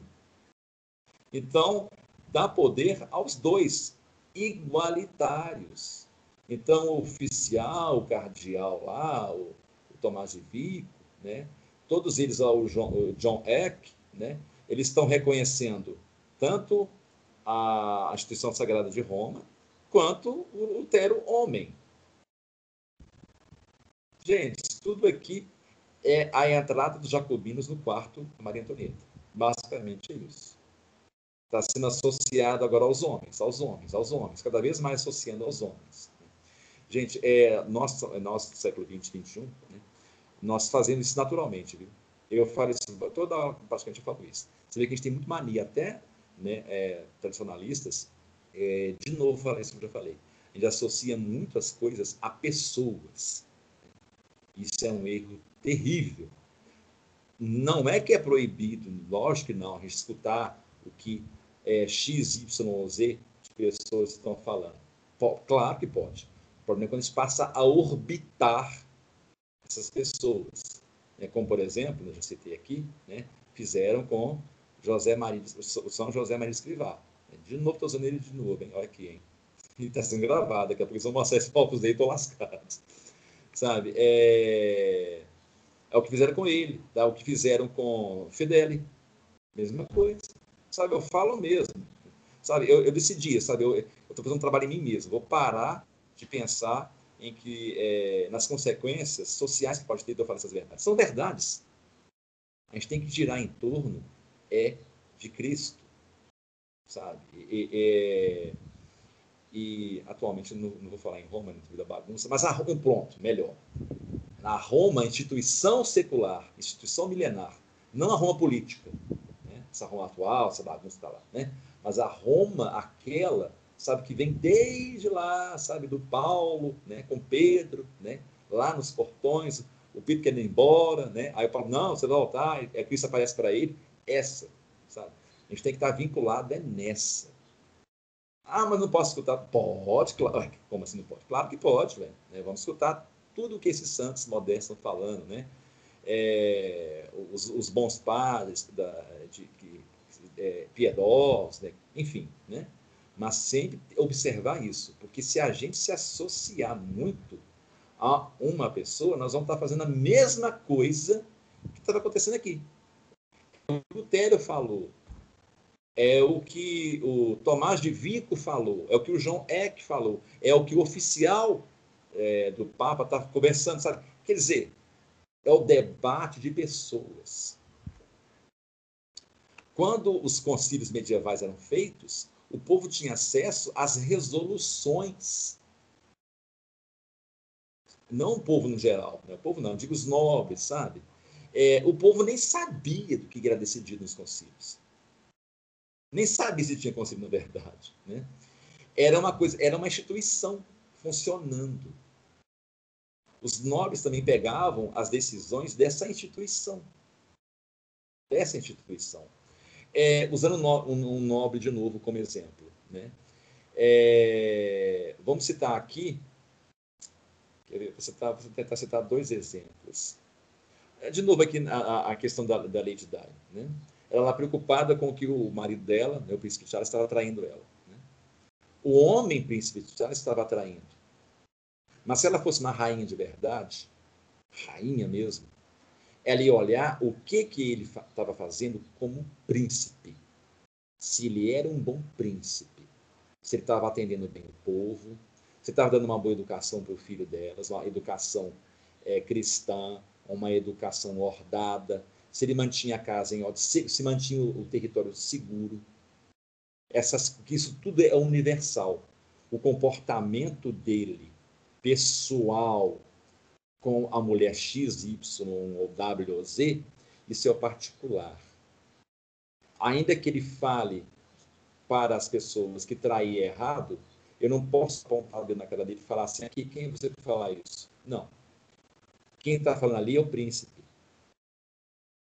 Um exemplo, outro exemplo que eu vou usar. O pai é, de Afonso X, Fernando III. Né? Fernando III, ele foi um rei maravilhoso, inclusive tornou-se santo. Né? Mas tem uma atitude dele na vida dele que se fosse hoje, o Vaticano ia bargar, não ia deixar como santo, não. Mas não ia mesmo. O que, que ele fez? Escutem bem o que eu vou falar o que ele fez. O Afonso X tinha os seus 11 anos de idade. Ele pede para que o oficial, um general dele, leve o filho, o Afonso X, né, o futuro rei, né, para a guerra. Ia ter uma guerra, um combate, ele não leve meu filho, eu quero que ele conheça a guerra. Né? Gente, isso até para a Idade Média é bem pesado, viu? Você levar uma criança de uma cidade para a guerra. Até para os medievais não, pegou, não pega bem. O oficial obedeceu, levou o menino. E deixou mais uma ordem para o oficial. Qual que era a ordem? Assim que eles vencessem, né, era para enfileirar todos os prisioneiros e decapitar os prisioneiros na frente do menino de 11 anos de idade. Gente, não interessa se isso é lá no Velho Testamento, se isso é na época de Cristo, na Antiguidade Tardia, na Idade Média, hoje, é uma universal, uma constante. Tudo bem que as crianças tinham acesso à morte. Não é que nem hoje, que as crianças nem sabem que é morte, né? Os hambúrgueres nascem em árvores no McDonald's, né? Não é isso. Mas você deliberadamente pegar uma criança, colocar... Ah, e eram 500 prisioneiros. Você fazer uma criança de 11 anos de idade assistir decapitação de 500 pessoas, isso é uma universal. Não é legal o que ele fez. Não é legal. Agora, a igreja deixou de canonizar ele? Não. Porque ela não viu esse comportamento particular dele. Não ficou choramingando, puritaninamente chorando para sempre, como um bom puritano faz. Ah, mas o fulano fez isso no passado, né? Aí morreu, né? Virou santo, mas antes, lá, 10 anos atrás, fez isso que é a esposa dele. Uma, né? uma maritaca velha, né? A pessoa vira santo, né? Mas o que ela fez há 50 anos atrás tem que ser lembrado. Quer dizer, um fato particular dele tem que ser lembrado. Não as virtudes universais que ele fez em diante. Porque, gente, pecado está associado a particular. Sempre, viu? Por quê? Pecado vem do mal. E o mal, de acordo com Santo Agostinho, ele é um nada. É a não existência. É o não ser. Então, isso é pior do que particular. Então, quando você escolhe praticar o mal, um pecado, você está associando a totalmente uma atitude particular. Quando você comete uma atitude, uma atitude virtuosa mesmo, né, você está se associando a uma universal. Então, o que é observado de um santo não são os particulares dele, e sim os universais. Deveria ser assim também hoje em dia. Né? Mas, enfim, o argumento de homem impera em tudo. Né? É, então, esse exemplo eu usei, né, da Lady Di e do Fernando III. Né? Ele confessou depois isso com algum padre confessor, isso é entre ele e o padre confessor dele. O que a igreja viu para canonizá-lo, né, tornar o santo, santo a Fernando III, né, foram as coisas virtuosas que ele fez. Né? E provavelmente deve ter confessado isso, porque senão a igreja, o padre confessor dele, né, provavelmente todo o povo é, nobre tinha seu padre confessor, né, não teria embargado né, a, a canonização dele. É, o que está em crise é a demarcação entre a esfera do divino e a do humano. Então, é isso que ficou é, abalado. Né? Que, é, que, que, que, isso até é o barroco, né? fala muito isso, né? a demarcação entre a esfera do divino e a do humano, que não deve ser confundida, anotem aí, com a dicotomia, a demarcação entre o sagrado e profano. Entre sagrado e profano é a Idade Média, a Antiguidade Tardia, são heresias. Aqui não. A crise é pior. A crise medieval, quando ela tinha, na época do Santo Agostinho, na época dos cátaros, entre, de, entre sagrado e profano. O que o Renascimento está enfrentando agora, a partir do nominalismo, é a crise entre o divino e o humano. E isso nunca aconteceu desde os primórdios, lá com os apóstolos, lá nas catacumbas, com Pedro lá nos primeiros anos, depois, antes da Pentecostes mesmo, desde do, da ressurreição de Cristo até esse século, isso nunca tinha acontecido. É comum eu ouvir às vezes, ah, mas a igreja sempre enfrentou crise, sempre enfrentou crise, não sei o que, papá. Essa crise, gente, ela só, ela só pode ser comparada com o Vaticano II. Tão terrível que foi. Aqui nós temos é, a, a, crise entre a esfera do divino do humano. É o que justifica, por exemplo, a arte barroca, que eu já falei nas aulas passadas. Então, nós podemos até encaixar com tudo que eu já falei. Né? Olhar os quadros, né? a inserção do homem. Isso é novíssimo. Sabe? Saiu da gráfica agora. Sabe? É um jornal vindo do inferno. é, o significado do discurso romano repousa sobre um axiomático preciso. Né? O Papa é o vigário de Cristo, né? isso é fato. Independentemente de sua indignidade pessoal, o Espírito Santo o inspira. Aí, ó, independentemente de sua indignidade pessoal particular, independente disso, o Espírito Santo o inspira. É daí que vem, por exemplo, é uma constante que até hoje existe, que não importa se o padre entra na missa para celebrar a missa com pecado entalado até, até o fio do cabelo, sabe? Ele passou a noite no prostíbulo, usando droga e praticando, é, quebrando os dez mandamentos, sabe? Ele numa noite quebrou os dez mandamentos de uma vez só, numa atacada só. Aí ele vai, entra e vai celebrar a missa sem ter confessado nada, absolutamente nada. A missa é válida. O, o, a, o momento da, da sacralização da, da, da hóstia consagrada, né, a, consagra, a consagralização da hóstia, ela é efetuada do mesmo jeito. Porque se não fosse, se, se isso não fosse verdadeiro, é o mesmo que falar que Deus veio particular. É o mesmo que falar que Aristóteles está errado a respeito das universais particulares. O que importa é a universal, não particular. O assunto particular dele relação à salvação dele, é desse padre com Deus. Aí a salvação, que é uma universal, dele não tem nada a ver com a gente, com a missa. Então isso vem daqui. Né? É, resistir ao Papa é, portanto, resistir a Deus, isto é, condenar-se. Julgá-lo em julgá-lo é em si uma blasfêmia. Então, julgar um Papa em si é uma blasfêmia a tese, essa tese era forte, era verdadeira. A garantia divina sacraliza o sacerdote como portador da verdade doutrinal, com o mesmo título do próprio Deus e da Escritura. Assim, do lado da transcendência divina, encontramos uma trindade de autoridades. Assim, do lado da transcendência divina, encontramos uma trindade de autoridades. Deus, a Escritura e a hierarquia romana. Então, é isso que nós temos no século XVI, que começou lá no século XIV. A trindade na política era Deus, Escritura e a hierarquia romana. Quer dizer, algo totalmente secularizado, politizado. Totalmente politizado. Os fiéis estão do outro lado da demarcação, na ordem humana. É, desde São Pedro, de São Pedro, né? É, todos os papas eles participam nessa infalibilidade do Deus que a instituiu. A igreja é, portanto, juíza e guardiã da fides, da fé, né? a fé. Né? Então, a fé não pertence a ninguém.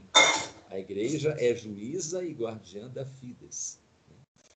É, isto é, de uma verdade ahistórica, não depende da história, imutável e sagrada, e por isso mesmo mediadora da salvação de todos os fiéis. As luzes sobrenaturais exclusivas de que goza o soberano pontífice, ou é hierarquia, vamos lá, hein? Ou episcopado, ou os concílios. Esse que é o debate, acalorado desde o século XIII. Essas luzes sobrenaturais, que é dos poderes, né? Que goza o pontífice, né? E pontífice, não estou falando da pessoa, X, Y, Z, estou falando do pontífice como instituição. Quem que goza desses poderes do, do soberano pontífice? É hierarquia em torno do pontífice? É o episcopado? Ou são os concílios? Esse sempre foi o debate que teve. Que o Concílio de Trento, né, ele dá uma resposta para isso. Né? A questão permanece em aberto até Trento. Essas luzes privilegiadas devem proteger todos os cristãos contra si próprios. O problema é que Caetano, é o Tomás Caetano, aquele que debate né, com Lutero, radicaliza-se, radicaliza-se deve ao fato de Lutero participar dessas mesmas luzes sobrenaturais, porque ele era um monge, em sua qualidade de monge agostiniano. E, além disso, um monge agostiniano sábio, do que a maioria dos bispos do seu tempo não conseguia debater com Lutero. Então, eu vejo muita gente pintando Lutero como burro. Cuidado! A gente pode ter raiva à vontade de Lutero por motivos óbvios, mas chamar Lutero de burro, a gente pode chamar de, de, de pilantra, é, de apropriador de um conhecimento que vinha antes dele, né? Aí ele foi apropriou, né? E deu uma nova roupagem. A gente pode usar de um monte de coisa, preguiçoso, mas tudo que Lutero não era, era burro. Ele é um estudioso profundíssimo. É tanto que ele é, um dos, ele é pai da língua alemã moderna, com a tradução que ele fez da Bíblia. Ele instituiu a gramática alemã. Ele, ele é uma espécie de Camões. Né? É um cara muito inteligente. Né? Então, quer dizer, é, o Caetano, né? Ele reconhecido como monge agostiniano. Né? Além disso, o cara era muito inteligente. É tanto que Lutero debateu com esse povo todo e não arredava atrás, de jeito nenhum. Né? Claro que, na minha opinião, é mais por teimosia mesmo. Né? Mas é, esses debates, gente, eram feitos a, maneira né, das disputatas medievais. Apesar de não ser assim, ao nominalismo, né? mas ainda tinha o mesmo teor. Né? Então, obviamente, era aquela coisa, o Lutero dava argumento, Caetano dava outro, ficava nesse trem, nesse vai e vem, nesse vai e vem. Né? Então, é, obviamente, Lutero lidava com os argumentos, né? com os argumentos assim, né? ainda que sofistas, né? mas eram argumentos bem construídos, porque ele era muito inteligente. Né? Mas os bispos, gente, não conseguiam. Os bispos apanhavam do Lutero, o padre apanhava do Lutero, o povo tudo apanhava do Lutero. Né? É, é, tanto, gente, se ele não fosse quem ele era, os, os, os os príncipes alemães, não ia proteger ele. Eles viram em Lutero um potencial. Não era sabe, um Zé Mané, resumindo. Né? Ah, é, é, era aquela coisa, né? O, é, é, o demônio sabe escolher né? também suas ferramentas. Essa representação maximal, maximalista dos poderes da Igreja Romana que não deixa espaço para, para a liberdade de consciência. Mas isso não correspondia ao sentimento da maioria dos espíritos eclesiásticos e leigos entre 1520 e 1540. Então, olha só, hein, vamos fechar nessa, nesse ponto aqui. É, não existia a questão da liberdade de consciência, né? porque a igreja detinha isso. Né? Só que os espíritos dentro da igreja né, eclesiásticos, instituições, então cardeais, bispos, né, que simpatizavam né, com Lutero, inclusive, eles já debatiam a questão da liberdade de consciência. E por que, que a liberdade de consciência começou a ser debatida? Por todos os motivos que nós elencamos aqui, nominalismo, né? É, a questão da, da, da, discussão de Lutero né, com, com, com, com, os cardeais, com o oficial. E não só isso, né, gente? Uma das pedras fundamentais é uma das primeiras consequências do nominalismo, que eu falei aqui no começo da nossa aula, que é o argumento ad hominem, ganhando totalmente poder, vinculado ao que a, ao pontífice estava fazendo. Só que agora o pontífice não mais como instituição, o pontífice como homem particular. Então, os olhos da sociedade, do eto social, passaram não mais a olhar para o pontífice como os olhos do eto social medieval olhavam para o pontífice, como uma instituição, mas passaram a olhar como um homem, um particular. Daí, né, que foi isso, né? Por que, que eu tenho que seguir o que o meu pai está falando de não usar droga, sendo que ele já usou quando era adolescente? Olha que absurdo. Eu, lógico, claro que eu vou usar droga. Eu quero liberdade de consciência, né? Quem é ele para falar sobre isso? Então, nós temos sementes implantadas, sabe, como se fossem bombas relógio, prestes a explodir. Por isso que o Conselho de demorou tanto. Uma das coisas que Trento percebeu, né, quem estava participando, foram essas coisas. Por isso que Trento, ela eu chamo de um mal necessário, muito necessário, até santo, um mal, um mal santo, né, por, por mais estranho que seja a expressão, né, porque essa liberdade de consciência, se não fosse Trento, é, pegar rédeas duras, rígidas, sabe, com cabresto mesmo, e puxar firme, na sua é, dogmatização, como ela fez, né, como nunca fez antes da Idade Média, a coisa estaria muito pior hoje em dia, gente. Muito pior.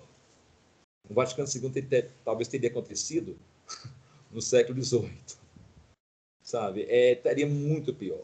Então, Trento puxou as rédeas e, e realmente é, é, teve que ser mesmo puxadas. E, e esse puxar de rédeas tem um fator secular. E esse fator secular que tem um problema né, sério, é, que esse resquício que veio do nominalismo, né, que é instituir né, é, o poder secular não mais as instituições, mas a particulares. Por que estou falando particulares? Porque o véu já foi rasgado.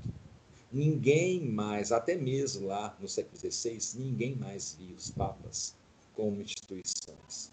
Havia ainda, sabe, um gosto disso medieval. Esse sabor ainda. Tinha um pouco, sim. Né? Mas isso já estava, sabe quando começa um cadarço, começa a ficar poído na ponta, aquela parte plástico, né?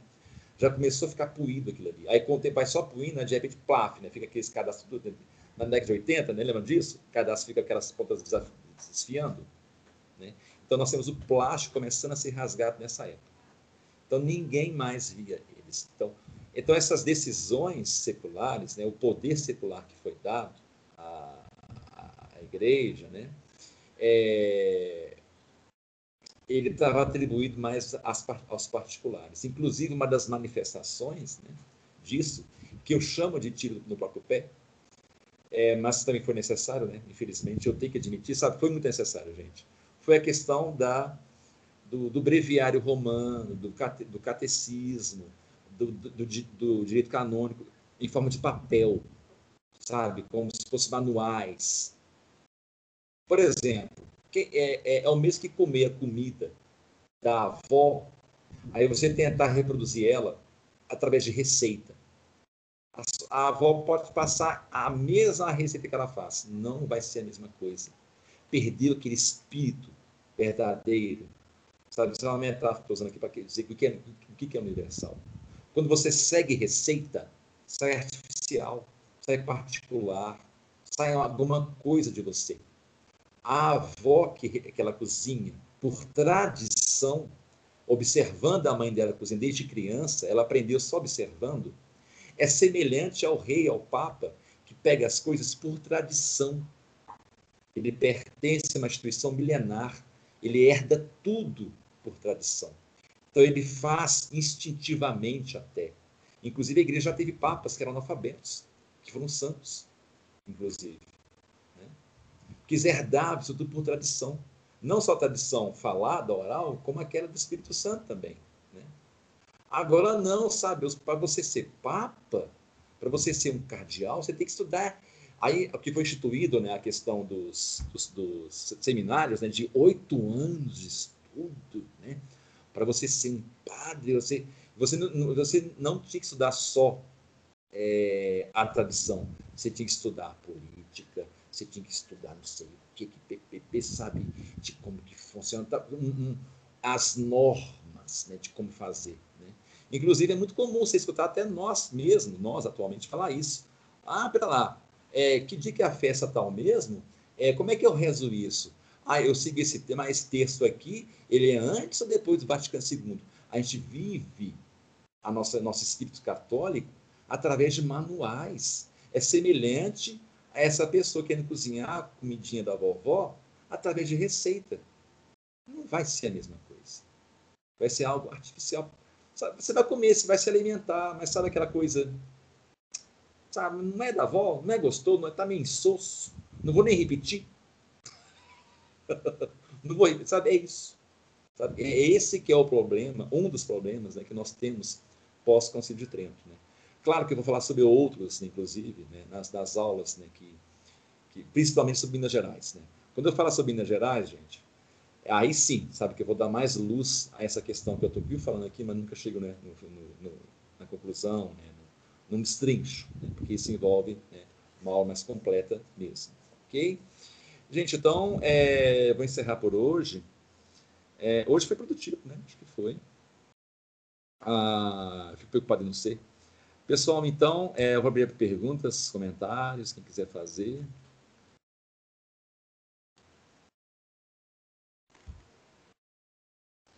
Ó, nem Ana Paula e nem o Felipe entraram, agora que eu vi aqui. Tá só eu, a Sandra e a Giovana. Uma pergunta, comentário? Nenhum. Famoso dole 1, dole 2, dole 3. Amanhã a gente eu, tem o. Eu, esse que você mandou, porque uh, eu nem tive tempo. Agora eu preciso do, de ler para assimilar melhor a aula de hoje. Mas foi ótimo. Mas assim, mas deu para entender, assim, deu para pegar as coisas. Uhum. Não, não, ficou algo hermético, não, né? Não, não. Ah, beleza. Eu fico muito preocupado, às vezes, ser hermético, sabe? De eu ficar contaminado de vocabulário da academia. Eu, eu tento tirar muito esses vocabulários chatos da academia, que uhum. torna a coisa hermética. A academia sai para ser hermética, só para isso, né? Aquele, aquele troço ali. ah, e como eu sou filho desse troço, né? Então eu tenho que ficar. É, não, mas mas o, ficou bem, ficou fácil de, de pegar os, os pontos principais. Ah, Foi é, muito boa a aula, tá? Ah, obrigado. Obrigada. Gentileza sua. O Felipe entrou. O Felipe, você entrou agora? Vocês tá desculpem eu não ter avisado, é que hoje foi meio tumultuado aqui. Tô, tô com mudança aqui para minha irmã, ah, tô não, ajudando ela aqui com o caminhão. Mas Aí tá, mas tá, perdi a hora. Mas tá gravado. Vê a gravação depois. É. Não, com certeza. Eu vou... Boa sorte na sua mudança aí. Eu sei como é que é. A mudança é um estresse. é. Você quer, cê, cê quer me, me ver maluco, transtornado? É, me ver em dia de mudança. Eu fico louco. Eu fico, eu fico, eu fico irreconhecível. O cabelo Mas não é mole, não. Assim. Não, pelo amor de Deus. Nossa, nossa. Ah, só, só, só, de lembrar, fica assim. Ah. É mudança ou então é reforma? Você está na casa enquanto está fazendo reforma. Nossa, nossa Senhora. Ah, não. Aquela poeirada, né? Ainda mais quando começa a pegar é, ladrilho e passar aquela máquina, começa a voar poeira. É, não, poeira, bateção, barulho, nossa. É. E aquela poeirinha parece que está na alma, né? Nunca vi. É nariz, é orelha, é no olho, entra em tudo. Entra em tudo, é incrível. É horrível. se, no, se no dia você morrer, né, a gente morrer no dia, a gente for para o céu, para o inferno, chega no céu do inferno empoeirado. é. Eduardo. Oi. É, essa questão que você falou que Lutero era muito inteligente, né? Isso. Mas o que faltava era o Espírito Santo, né? Oi, desculpa, não entendi. O que faltava para ele era o Espírito Santo para guiar essa existência, né? Muito bem lembrado, muito bem lembrado. E o Espírito Santo é universal, né? É universal, exatamente. Uhum. E, e, como a, a igreja também estava meio que afastada né, das universais, né? Então ela não conseguia rebater né, de forma uhum. concisa, né? É, é, de forma definitiva o que Lutero falava. Né? Um Tomás de Aquino seria o suficiente para calar a boca dele. Né? Tomás de Aquino estava totalmente vinculado. Né? É, a, é por isso que eu falei, né, que eu falei assim, né, o demônio sabe, sabe quando age e com quem age. Né? Então, ele esperou o momento certo. Né? Ele uhum. sabia que se enviasse alguém semelhante a Lutero lá no século XIII, XII, não ia dar certo. Sabe? É, uma coisa que o demônio tem né, é paciência. Né? É, ele fica lá, sabe? Eu tenho todo o tempo do mundo. Né? É, do mundo, né? do mundo. Ele tem é. todo o tempo do mundo. Oi. Pode, pode falar que é, o surgimento do nominalismo, então, é a negação do Espírito Santo, né? Sim, é a negação de todos os universais. Espírito Santo, inclusive. Uhum. Espírito Santo. Né?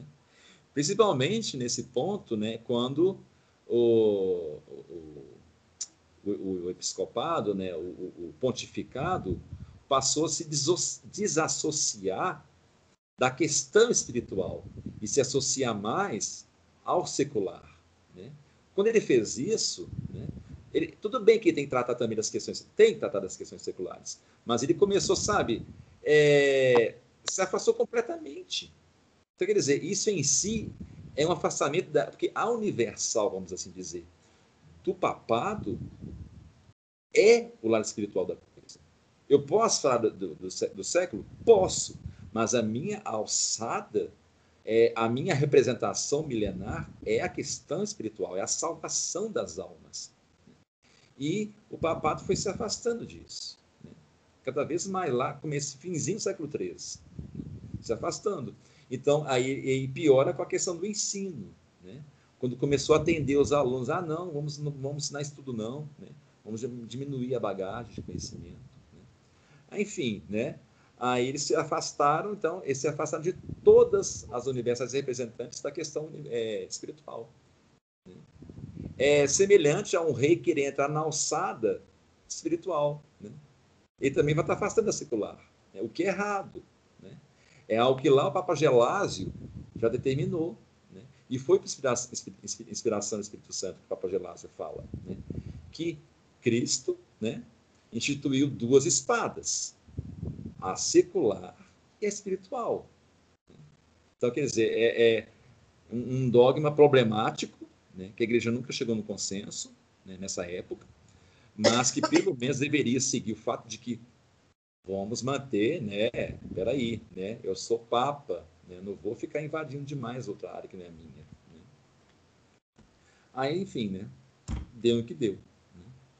Aí, enfim, tá vendo que é uma, é uma sucessão de coisas, né? tudo juntinho, né? tudo acontecendo ao mesmo tempo. Né? Inclusive, eu até liguei né, com a Revolução Francesa, a Revolução Americana, né? com a Lady Di, que nem hoje, né? até citei Lady Di. Né? Tudo, tá, tudo tá ligado, né? tudo muito bem ligado. Mais um comentário, gente? Algum comentário? Uma pergunta? Então, vou encerrar então com uma oração do Pai, do Filho e do Espírito Santo. Ave Maria, cheia de graça, o Senhor é convosco. Bendita sois vós entre as mulheres. Bendito é o fruto do vosso ventre, Jesus. Santa Maria, Mãe de Deus, rogai por nós, pecadores, agora e na hora de nossa morte. Amém. São Felipe Neri, rogai por nós. Nossa Senhora de Fátima, rogai por nós. Em nome do Pai, do Filho do Espírito Santo. Amém. Gente, o Lutero, é que eu falei, ele é o jacobino da igreja, sabe? Ele, enfim, aquele ali é uma praga. É, é, que nem a Sandra falou, sabe? Ele tinha muita inteligência, mas a inteligência que não era guiada pelo Espírito Santo. Então, uhum. até é, amanhã, se quiser assistir, amanhã tem negócio do Nelson Rodrigues, viu, gente? O Nelson Rodrigues. É, vai ser quatro e meia. Então, até mais, gente. Fique com Deus, viu? Obrigado. Lembra de encerrar a gravação antes de desligar. Ah, é verdade. Tem que encerrar